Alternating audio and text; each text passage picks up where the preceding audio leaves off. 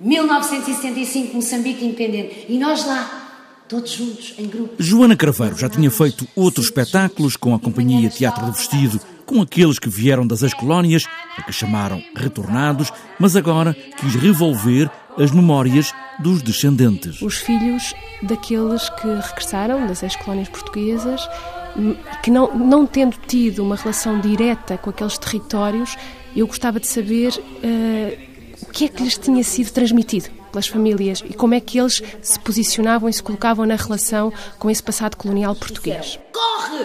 Corre, Rafael!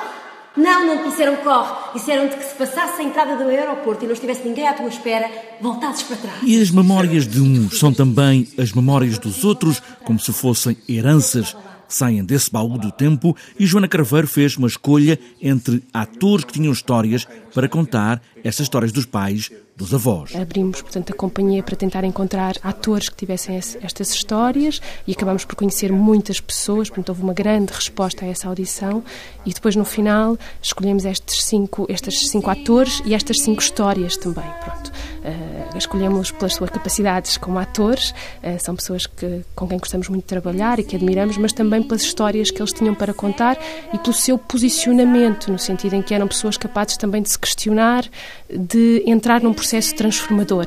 Eram também pessoas sem certezas. O retorno das colónias portuguesas é um assunto delicado para ser tratado com luvas de seda. Joana Carveiro sabe isso e o trabalho que tem feito nos últimos tempos passa muito por esse período do 25 de Abril, da Revolução e do Regresso. E neste espetáculo, Filhos do Retorno, a dramaturgia foi sendo construída e até houve histórias a pedido. Os próprios atores também vinham ter comigo e diziam: Ah, eu gostava muito de falar sobre a minha avó e ainda não tive oportunidade no espetáculo, então eu criava uma cena, uh, uma espécie de discos pedidos, como eu dizia.